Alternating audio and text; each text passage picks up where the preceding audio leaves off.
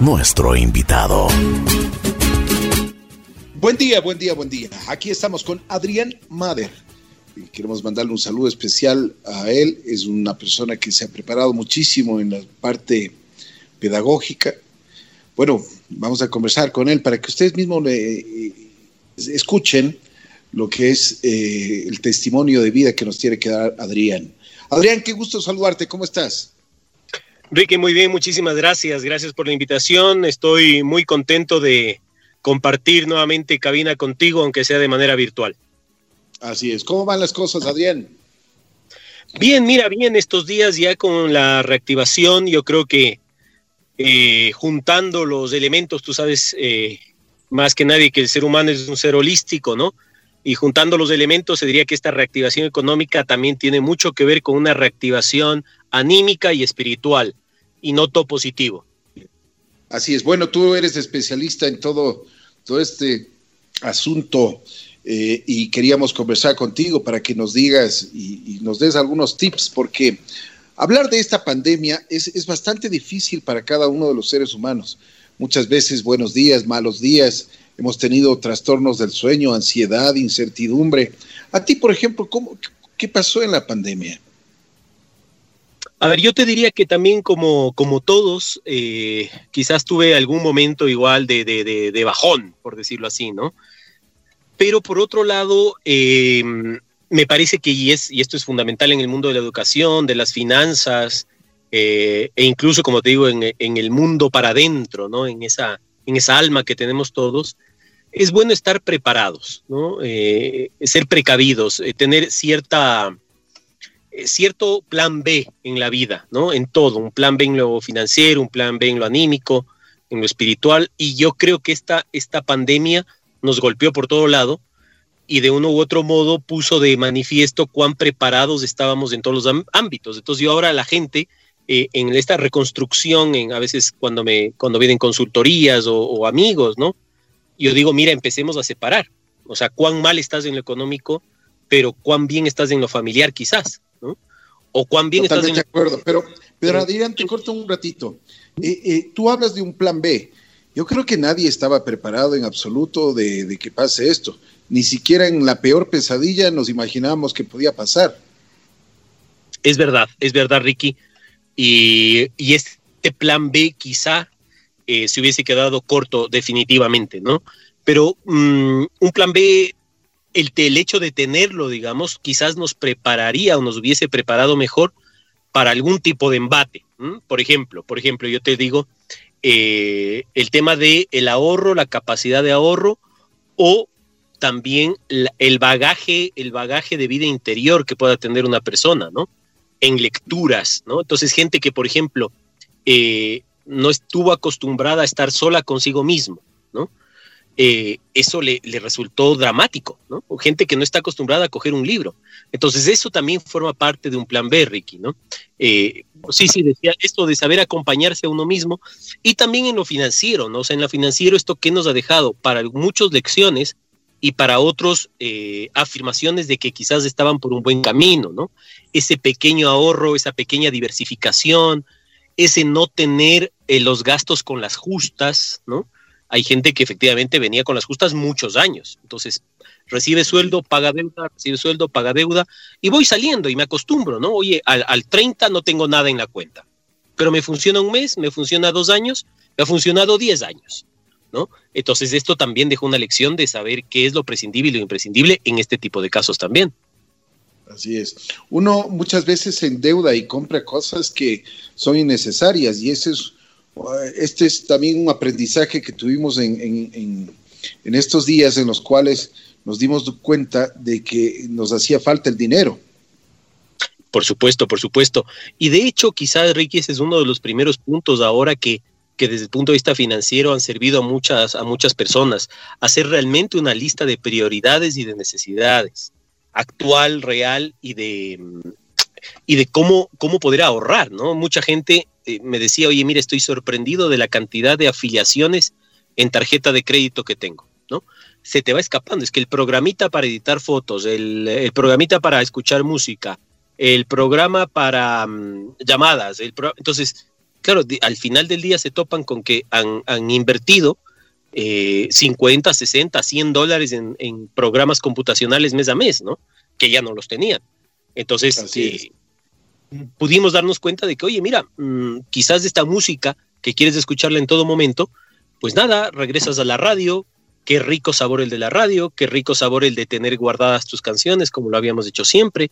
Entonces, hemos intentado descubrir el concepto de ser recursivo nuevamente. Y eso para la creatividad y para los negocios es fundamental. Tú hablabas de, la, de, que ganamos mucho con la familia. Cuéntanos, a ver, ¿cuál ha sido tu experiencia? Por, y, también, como tú hablabas, también de las consultorías que has tenido. Sí, yo te diría, Ricky, no solamente el tema de mm, clásico de valorar la familia, ¿no? Eh, sino mm, de, potenciar la familia. Entonces, me he topado ejemplos súper concretos, eh, casos eh, específicos, por ejemplo, de gente que empezó a darse cuenta que tiene otro tipo de talentos o que hacía falta cosas concretas como tiempos de escucha o, tiempos de, ver la visión del otro. Entonces, muchas veces nos quedamos, oye, sí, qué, bueno tengo mi familia, valoro mi familia, qué bueno estamos con sano, estamos con salud eh, y hemos compartido. Pero si nos quedamos ahí, mal asunto. Tenemos que dar un paso dos o tres, que es realmente haber entendido nuestro núcleo familiar, núcleo familiar qué está detrás de cada uno de nosotros, habernos escuchado más y cómo nos podemos potenciar. Ha habido dos o tres familias, por ejemplo, que han empezado negocios familiares al darse cuenta de que, oye, papá, eh, paso mucho tiempo fuera, estoy ganando un sueldo, pero si te ayudo en la casa o me pongo esto, nos va mucho mejor. Mira un caso concreto, Ricky, de una familia en Canadá. Eh, por este tipo de, circunstancias, este, esta persona perdió el trabajo.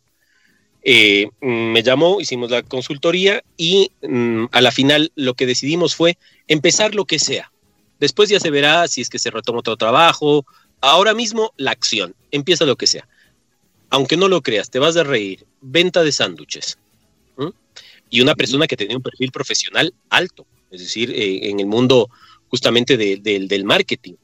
Y me dice, mira, gano más con los sándwiches y paso más con mi familia. Aunque no lo creas. Así es. Y se han visto algunos emprendimientos ahora más que nunca. Por supuesto, muchos emprendimientos. Y también te diría una cosa, mucho autoaprendizaje, Ricky. La gente ha aprendido también, y si es que no lo han hecho, pues se puede invitar a la gente a que lo haga, a autoformarse a través de todo el contenido que hay en redes, que hay en el Internet, que hay en YouTube, eh, que hay en páginas especializadas. Ya la gente, yo he notado, ha habido un salto de calidad en la gente que se quiere autoformar, por supuesto, ¿no? No en el que está diciendo, bueno, es que la crisis, es que esto nos ha golpeado. Sí, sí, de acuerdo, punto. Eso se demora 15 minutos la queja y, y tienes todo un día por delante para aprender. Y ha habido mucho autoaprendizaje, te digo, y eso me llena de profunda satisfacción. De acuerdo, de acuerdo. El aprendizaje ha sido, pero en diferentes áreas. Una de ellas, una de ellas, por como tú decías, en la educación, porque muchas personas han, aprovechado este tiempo para entrar a algunos cursos que se han brindado totalmente gratuitos de algunas universidades. Por supuesto, a videos también que han estado colgados ya desde antes en las redes, donde te habla de 20 maneras creativas de empezar los negocios y mm, o también tutoriales para dar servicios, por ejemplo, servicios online, servicios de escucha, eh, todo tipo, es decir, una persona en la asesoría lo que tiene que plantearse es eh, no su problema, porque todos tenemos problemas, sino qué diferencial tengo yo que puedo aportar a los otros, desde el punto también de vista del servicio. Entonces, ahí han aparecido un montón de cosas espectaculares, ¿no? Eh, y esta educación es la que ha servido para despuntar a estas personas que ya han encontrado sus negocios ahora. Entonces, yo ahí siempre lo que les recomiendo es capitalizar esa experiencia.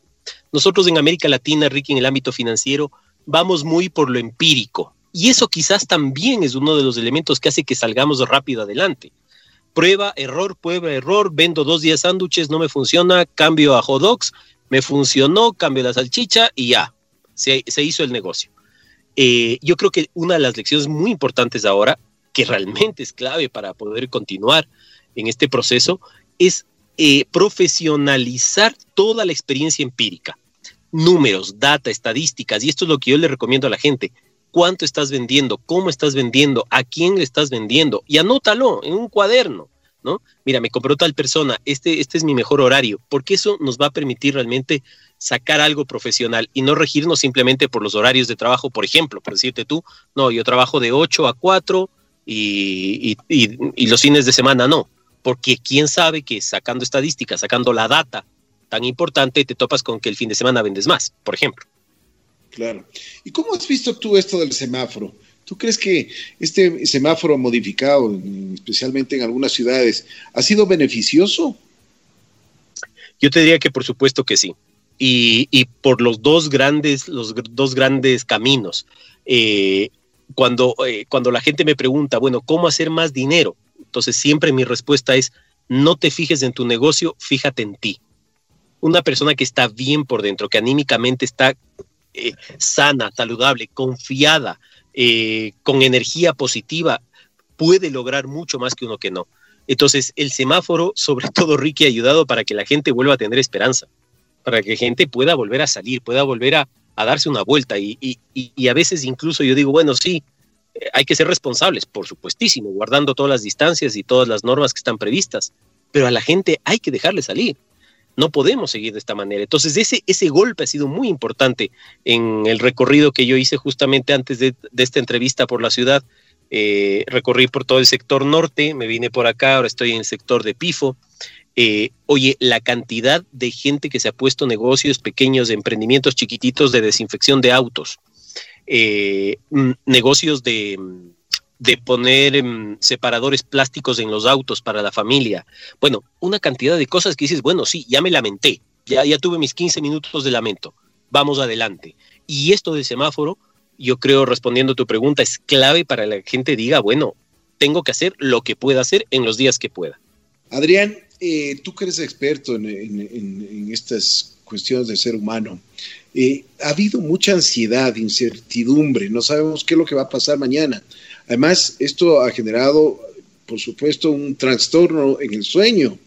Hay personas que, y me incluyo, nos hemos despertado y nos despertamos cuatro o cinco veces en, en la noche, no podemos dormir, no podemos considerar el sueño, y comenzamos a pensar cosas que realmente sí, pueden, pueden venir, pero también no pueden venir. Y las cosas pequeñitas se nos hacen gigantes. Es verdad, es verdad, lo pequeño se nos hace gigante. Yo diría por dos grandes cosas. Uno, el, la ansiedad, digamos, menor, que le llamo yo. La ansiedad menor es cuando no hay orden. El orden da siempre seguridad. Cuando tú tienes una rutina, eh, esa rutina necesariamente te da orden y ese orden te da eh, esa seguridad y esa estabilidad, esa, esa no ansiedad, por decirlo así. Entonces, necesariamente ahí tenemos la, ansiedad menor que todos sufrimos. Hecho de que quizás ya no tenías un horario para levantarte o para salir o te tenías que forzarte, pero al mismo tiempo te forzabas y decías, bueno, si me levanto media hora más tarde da igual, cosas así, ¿no? Entonces, eh, retornar a las rutinas, insisto, nos da seguridad y la seguridad eh, nos da orden y, y el orden nos da seguridad. Ahora bien, la otra ansiedad, la ansiedad más grande, la más profunda, la existencial, es aquella ansiedad que sale de no saber nuestro propósito. Y esto es en el mundo eh, de, de las emociones, en el mundo del ser humano, en la antropología y también en el mundo de los negocios. Cuando tú haces un negocio que no sabes cuál es su propósito, pues definitivamente lo que haces es un hacedor de dinero. Y eso al final del día te termina por cansar, porque estás sacrificándote para hacer dinero. Entonces, eh, lo mismo pasa en, la existencia del ser humano. Cuando tú tienes claro tu propósito, da igual si estás o no confinado.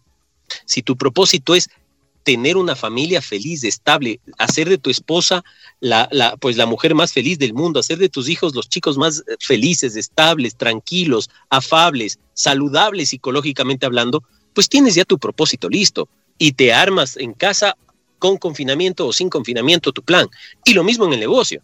Si tu, tu negocio es, incluso yo ya a veces digo, ya esto ya no se llama negocio, esto ya es cuando eh, pasa a ser una empresa y una empresa pasa a ser una, una corporación, ¿no? Es la, aquellos que tienen ese propósito. Entonces, hacer una buena comunicación, eso está por encima de cualquier cosa. En el caso, por ejemplo, de un medio de comunicación tan prestigioso como, como tu radio. Entonces, eso es lo que realmente motiva.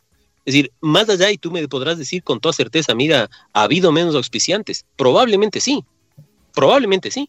Y cuesta un montón retomar las cuentas de clientes que quizás suspendieron, eh, las pautas o lo que sea. Pero cuando en el fondo del día, tú como director de la radio, dices, oye, el propósito de esto, ¿cuál es? Bueno, pues entretener, formar, educar, transmitir, comunicar. Es una radio positiva, una radio que, que yo suelo escuchar mucho tu radio en, la, en las noches, eh, especialmente el programa de ceviche, ¿no? Oye, y ceviche le puede arreglar la vida a cualquiera, ¿no? Escuchas el programa de ceviche y terminas, pero, pero feliz, ¿no? Entonces, más allá de hacer dinero, estás cumpliendo un propósito importantísimo y eso te motiva a decir, bueno, esto sale adelante porque sale adelante. Así es, de acuerdo.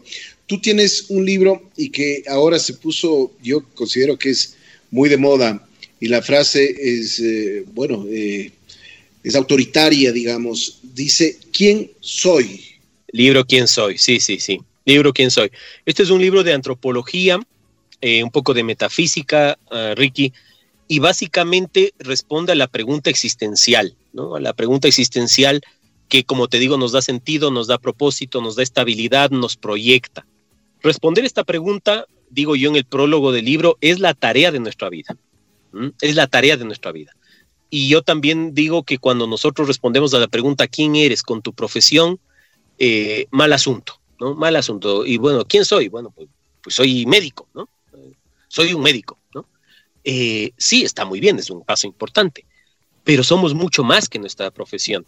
Entonces, la antropología y el libro, ¿quién soy? Lo que trata de descubrir en las personas es cómo entender hacia dónde vamos. Fíjate que este libro se gestó en Chile. Yo tuve la oportunidad de vivir en Chile un par de años en, una, en un posgrado justo en antropología. Y ahí había unos soldados que salían a, pasear, ¿no? A pasear y a cantar sus, canciones de soldados, ¿no? En trote marcial. Y la canción del trote marcial decía algo así como, no sé ni quién soy ni para dónde voy, solo sé que trotando estoy. Y esto es profundo, es decir, muchos de nosotros no sabemos ni a dónde vamos ni quiénes somos. Lo único que sabemos es que estamos trotando. O sea, que estamos llegando en la vida, que estamos trabajando, que estamos sacando adelante una familia, que estamos sacando adelante el país. Sabemos el hacer, pero no el ser. Y ahí es donde radica también la clave. Y es por eso que mezclar antropología y negocios realmente es una clave eficaz para hacer negocios humanos, negocios sensatos, negocios ganar-ganar y al mismo tiempo negocios que te puedan satisfacer interiormente, no por el dinero que ganas, que lo harás si lo haces bien, sino por el servicio que prestas. ¿Cuál es tu visión hacia el mundo? ¿Qué es lo que va a pasar en los próximos días después de que ya hemos tenido el primer paso, hemos estado en cuarentena, hemos salido? ¿Cuál es tu visión? ¿Qué es lo que piensas tú que puede pasar? Yo te diría, Ricky, que nos faltó tiempo todavía para, para aprender una lección más profunda. Esto es un poquito triste, es una visión que tengo, eh, porque se nota no solo en nuestro país, sino también en el mundo entero que pues necesariamente la exacerbada activación que es necesaria, insisto, eh, ha hecho nuevamente que se pierda la sensibilidad en las personas, ¿no? Este hecho gravísimo que estamos viviendo en Estados Unidos de, este hecho de racismo, ¿no? Que hubo con un presunto asesinato incluso incluido, eh, nos llena de, de, insatisfacción, es decir, Dios mío, ¿qué está pasando? No aprendimos todavía lo que es la humanidad, ¿no? No aprendimos lo que es el diálogo, no aprendimos, ¿no? Entonces, aunque es un hecho aislado, a mí me da la impresión te digo así brevemente, que como humanidad nos faltó todavía un poco para retornar a las raíces. Entonces, ¿habrá reactivación económica? Por supuesto que sí, habrá reactivación económica. Hay países que estarán más golpeados, hay países que ni siquiera les ha golpeado por sus reservas, no hace falta irse muy lejos. Perú, Colombia, Chile, países que están golpeados igual que nosotros, pero con reservas, que pueden hacer frente y pueden hacer frente de una manera más eficaz a la reactivación económica el Fondo Monetario Internacional está apoyando a los países en la, en la medida también del ahorro, ¿no? Entonces, claro, esto te dice algo, o sea, te dice algo, mira, sale adelante el quien, quien estaba preparado. Ahora, ¿cuál es la riqueza de nuestro país? Si quieres en este momento, cierta informalidad. Otro dato muy interesante, ¿no? Yo creo que muchos de los preconceptos o de los autoritarismos van a caer. Esto sí que es real.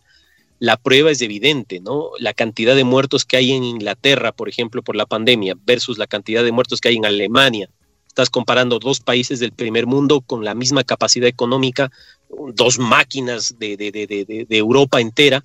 Y claro, los mismos recursos los tenían tanto, tanto Inglaterra como Alemania pero la cantidad de muertos en los dos países fue totalmente distinta. ¿Cuál es el punto fundamental? Una decisión estratégica mal tomada desde el punto de vista de los gobernantes.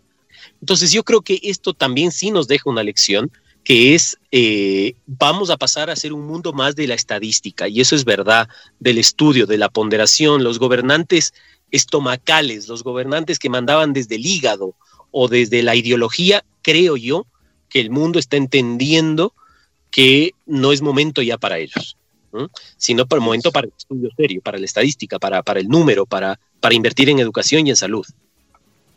Muy de acuerdo, muy de acuerdo contigo.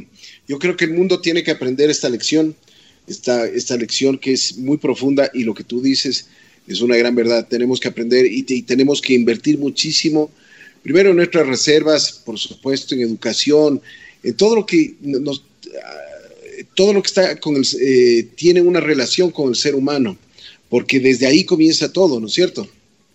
Claro, claro que sí, eh, y, recomponer, yo te digo que nunca es tarde, o sea, nunca es tarde, hay que recomponer las relaciones humanas, hay que recomponer todo lo que tiene que ver con nuestra parte financiera, eh, tenemos que tomarnos en serio esto y, y es clave, ¿no? Es decir, el tema del ahorro necesariamente es importante, el tema de, de saber distinguir. Un tema que yo siempre trato en los programas de radio es eh, lo dramático que resulta para la gente la hipoteca, ¿no? Entonces, el pago de una hipoteca, ¿qué me conviene más? ¿Arrendar o comprar una casa, ¿no? Entonces, este sería un programa interesantísimo, Ricky, que algún día lo podemos tratar, pero la gente se sorprende cuando ya haces números y dices, bueno, a la final estás comprando una casa por seguridad, básicamente. Pero pero mm, financieramente a veces no es tan buen negocio, en la gran mayoría de los casos, a veces puede ser que sí. Incluso en nuestra América y en nuestro Quito, donde todo es cambiante, yo te diría, por ejemplo, en Madrid, tú vas a Madrid y el Paseo de la Castellana es el Paseo de la Castellana toda la vida, y lo seguirá siendo, es el Paseo de la Castellana. Eh, las Ramblas en Barcelona, ¿no? Y así sucesivamente.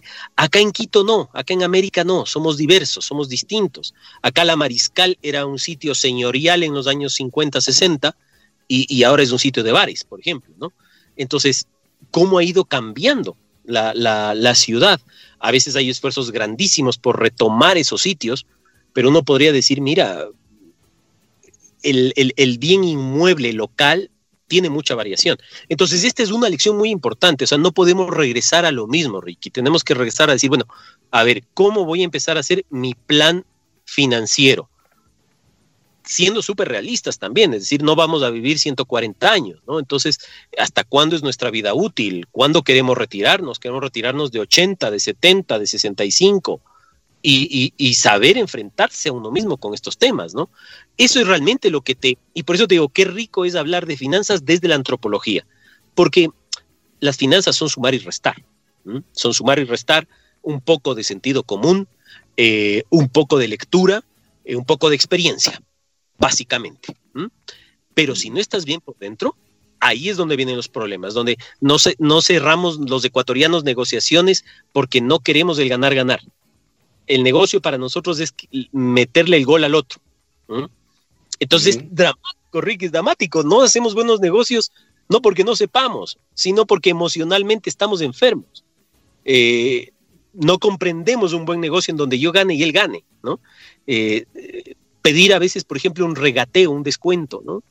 Eh, es, dices, oye, ¿de qué me sirve? Sí, sí, voy a pagar un poco menos pero el otro le va a ir también peor y quizás me da un, servicio peor. De hecho, la otra vez eh, en uno de los negocios de estos eh, oiga, em, y podríamos negociar un precio menor y me dijo sí de una, ¿no? Entonces me pareció súper raro. Pero, y, pero ¿cómo, no? No, le doy menos. por decirte, ¿no? Es decir, voy a comprar 100 ladrillos, bueno, son 100 dólares. Oiga, ¿me puede dejar en 80? Sí, claro, le vendo, le vendo 80 ladrillos. es, absurdo, ¿no? Entonces, yo te diría que eh, aquí tenemos una gran tarea los empresarios en el Ecuador, que es empezar a formarnos de manera humana. No, esto no quiere decir, Ricky, por favor, eh, solo lo que se conocía en los años 80 como la responsabilidad social empresarial. No se trata de eso. No se trata de tener planes de, en la empresa, planes de, de, regalar fundas navideñas en la Navidad. No, no, no, no es eso a la gente pobre. No, no, no tiene nada que ver con eso. Tiene que ver con que el otro que está intermediando conmigo, que está haciendo un negocio para poner una pauta, por ejemplo, en la radio, entonces, claro, es como Ricky Cueva enfrenta a esa persona con un ganar-ganar, pero también viendo la persona, qué negocio está detrás, ¿no? A veces yo recuerdo con mucho cariño, por ejemplo, eh, mi abuelo tenía una farmacia hace muchos años y con él aprendí que había medicamentos que éticamente no se podían vender. Entonces decía, pero abuelo, eh, eh, pero igual si te los compran, la gente sabrá para qué los usa, ¿no? No, mira, es que esto humanamente le hace daño a la persona. Yo, en mi no se vende. No se vende eso. Entonces, claro, es. que voy a vender menos. No, estoy haciendo la, de la farmacia algo humano. Entonces, ahí cambia, ahí, ahí es atractivo el negocio, ahí es atractivo conversar con el interlocutor. Y ahí se afianza una cuestión que en Ecuador nos cuesta un montón, que es la confianza. La confianza. La confianza es clave para los negocios. Uno, confianza en uno mismo, en tu producto, en tu servicio, en lo que tú estás haciendo, saber que eres el mejor y si no lo eres, tener la sinceridad necesaria para decirte, mira, no lo soy, pero voy a luchar para ser el mejor. Y segundo, la confianza entre todos. Los negocios son confianza. ¿Y cuánto nos cuesta esto en el Ecuador? Pues, o sea, eh, qué terrible es. Sí, ya regreso, ¿no? Sí, sí, perfecto. Entonces me dejan tanto, ya, ya. Entonces ya les llamo. Estas, estas prácticas son las que a la final del día hacen que los negocios no salgan adelante. Oye, Adrián, ¿qué piensas tú sobre este asunto que nos ha dolido muchísimo. Aparte de la, de la emergencia sanitaria, yo creo que hemos tenido una emergencia en la parte humana, en la parte de honradez. Ha habido demasiada corrupción porque hay más de 500 casos que se ha visto que hay un aparataje en el cual se compran cosas e insumos sanitarios a un sobreprecio pero increíble. Y eh, yo considero que esto, esto le hace muchísimo mal. Esto es como haber robado en la iglesia, porque lo que más necesitaba la gente, y especialmente la gente con bajos recursos, era tener esos insumos a un precio razonable y que esos insumos estén en el momento en, los que necesitaban. Ricky, esto como dices es, y, mm, no tengo otras palabras que las tuyas, te las robo, ha sido tremendamente doloroso. Eh, tremendamente, casi, casi para ponerse a llorar. O sea, de, en, la, en la necesidad, en la miseria de tantas personas, en la desesperación por la pérdida de vidas humanas, eh, duplicar, triplicar, quintuplicar los precios, eh, componendas, dale a tu primo, dale a tu hermano, dale y a las más altas esferas, digamos, ¿no? Entonces, para ponerse a llorar definitivamente, ¿no? Yo creo que eso eh, los peores momentos como estos nos muestran grandes grandezas y grandes pobrezas. Así es. Se ha visto de todo, se ha visto de todo y, ojalá sí que nos sirva de lección, ¿no? Nos sirva de lección para, porque estas cosas no se olvidan, no se olvidan. No desde el punto de vista externo, porque el día de mañana vendrá otra cosa y nos olvidaremos, pero internamente yo me pongo a pensar en esa pobre gente que, que, que robó, esa pobre gente que efectivamente con los 100 mil, 200 mil dolaritos que se hicieron, pues se comprarán su terrenito, pagarán sus deudas, pero irte a la cama con eso en la cabeza, eh, o tienes que estar muy mal por dentro, muy enfermo por dentro. Alguna vez me decía alguien, mira, yo robo porque me han robado, ¿no? Entonces, eso, eso quiere decir que tu corazón está tremendamente enfermo, ¿no? Y vas a sufrir toda la vida. Entonces, me da mucha pena por eso, o sea, porque esto no es que, pues no es una metida de pata, ¿no? Es, es realmente haber jugado con el dinero de los demás. Entonces, eh, simplemente yo soy un hombre de fe, rezo por estas personas y, y ojalá, Ojalá esto nos siga sirviendo para, para detectar mejores sistemas de control, que es por el momento lo que necesitamos, más control. Eh, y en un segundo momento que nuestros hijos puedan ver ya algo de autocontrol, que es lo más importante. Tú tienes mucho contacto con la gente joven, con la nueva generación, eres catedrático, pues, eh, ¿qué piensas de la nueva generación? ¿Cómo viene la nueva generación? Mira, dos cosas eh, positivas y negativas. La, vamos con, lo negativo para irnos rapidito, ¿no? Eh, de lo negativo, me parece que eh, hay una suerte de desconfianza en el conocimiento adquirido de los mayores. Entonces, bueno, sí, sí, ustedes son mayores, pero ustedes no tenían Google, entonces más bien quédense tranquilos, ¿no? Porque nosotros sí tenemos más recursos, así que tranquilos, ¿no? Hay una desconfianza en la experiencia. Ese me parece uno de los puntos negativos. Y el segundo punto negativo es la poca capacidad que tienen los jóvenes actualmente de resistir los momentos malos. Eh, la parte emocional la tienen muy poco trabajada. Eh, nosotros, gente de tu edad, Ricky, gente de mi edad, de uno u otro modo vivimos con nuestros padres casi las mismas experiencias, ¿no? Veíamos el televisor juntos, jugábamos cartas juntos, eh, paseábamos juntos. Ahora las nuevas generaciones eh, les falta todo el tema de, la emoción. O sea, yo siempre pongo el mismo ejemplo. La televisión se acababa en nuestro país a las 12 de la noche con el himno nacional. Cholito, y si estabas desvelado, pues nada, pon ahí los... Muy cierto. Se acabó. Entonces, claro, había que resistir y si tenías una mala noche, pues nada, contabas ovejas y se acabó, no había pastillas. Se acabó. Eh, aguántate como varón, era el refrán que se decía en esa época, ¿no? Ya, esto ahora ya no existe. Ya no hay el aguántate como varón. O sea, si tienes dolor, venga la pastilla. Y si no, otra, otra hasta que te pase. Si es que no te satisface este canal, otro. Y, y no importa, va a haber 700 canales. O sea, 24 horas, ¿no? Entonces, eso ha hecho que la generación actual el tema emocional, la estabilidad emocional, sea súper, súper baja. No hay resistencia a la frustración. Bien, esos dos son los elementos negativos. Ahora, ¿qué tienen de positivo? Son audaces. Nosotros éramos un poquito más reservados. Y yo te pregunto a ti, Ricky, seguramente te habrá pasado que tú dirías, oye, si tuviera ahorita unos 20 años menos, unos 15 años menos, las que haría, ¿no? Y no, no me refiero de cosas malas, ¿ah? de aventuritas, no, no, no, no, de negocios, de, de, de, de, cosas grandes. dices, chuta, me faltó, ¿no? O sea, me hubiera lanzado y ahorita tuviera dos canales de tele, no, no sé, me invento, ¿no? Eh, pero, pero eso nos pasa a todos, a mí también me pasa. O sea, si digo, oye, si yo eh, hace 15 años, hace 20 años hubiese decidido esto, pero claro, no éramos tan audaces. Los actuales sí son muy audaces pero al mismo tiempo, como no tienen esa capacidad emocional de resistir lo negativo, se vienen abajo pronto. Entonces son altibajos. Se lanzan, problema, se caen. Se lanzan, problemas, se caen y empiezan a perder confianza.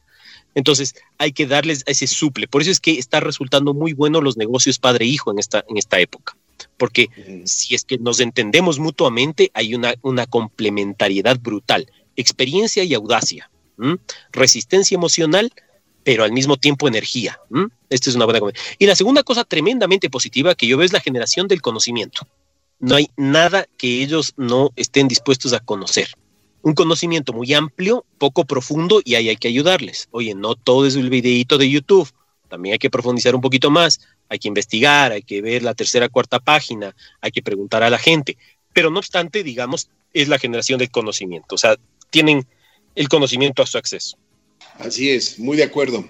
Adrián, te quiero agradecer muchísimo, muy claro, como siempre, preciso en tus comentarios, en tus sugerencias también, planificación, orden en lo que tú dices, y es una gran verdad. Hoy más que nunca tenemos que tener estas, estas dos cosas que realmente van a marcar la diferencia. Adrián, te quiero agradecer, eh, a comprometerte porque eh, para la próxima tenemos que tener más temas y por supuesto siempre es bienvenido a este programa. Ricky, muchísimas gracias. Realmente, como te digo, eh, una entrevista contigo es tremendamente eh, una experiencia muy agradable, te digo, para mí, porque además de que dejas hablar, yo hablo mucho, eh, sobre todo te metes mucho en la entrevista, eh, y, siento realmente una empatía muy grande que al, mismo tiempo se transmite eh, en el programa Así es la vida todos los sábados. Entonces, eh, yo también lo sintonizo, he escuchado casos, esta última época mm, escuchaba, no la del confinamiento, un poquito antes, ¿no? Casos extremos, ¿no? De gente que tenía cáncer o de gente que ha perdido familiares. Y digo, Dios mío, qué bien entrevista el Ricky, ¿no? Entonces, eh, ya extrañaba este, este espacio, así que más bien te agradezco a ti y la gentileza de todos quienes nos escuchan, porque para ellos es esta entrevista. Te agradezco mucho. Muy gentil, gracias Adrián. Oye, una, me están preguntando dónde, dónde te pueden hacer consultas, porque eh, me están preguntando por WhatsApp, eh, a ver si es que les puedes dar tus datos. Claro, por supuesto. en la página web adrianmader.com pueden, eh, ahí hay consejos, ahí hay entrevistas, em, datos y también, por supuesto, hay un correo para, consultas. Perfecto. Te agradezco mucho. Nuevamente un abrazo, Adrián. Adrián, Saludos a todos. Gracias, Adrián.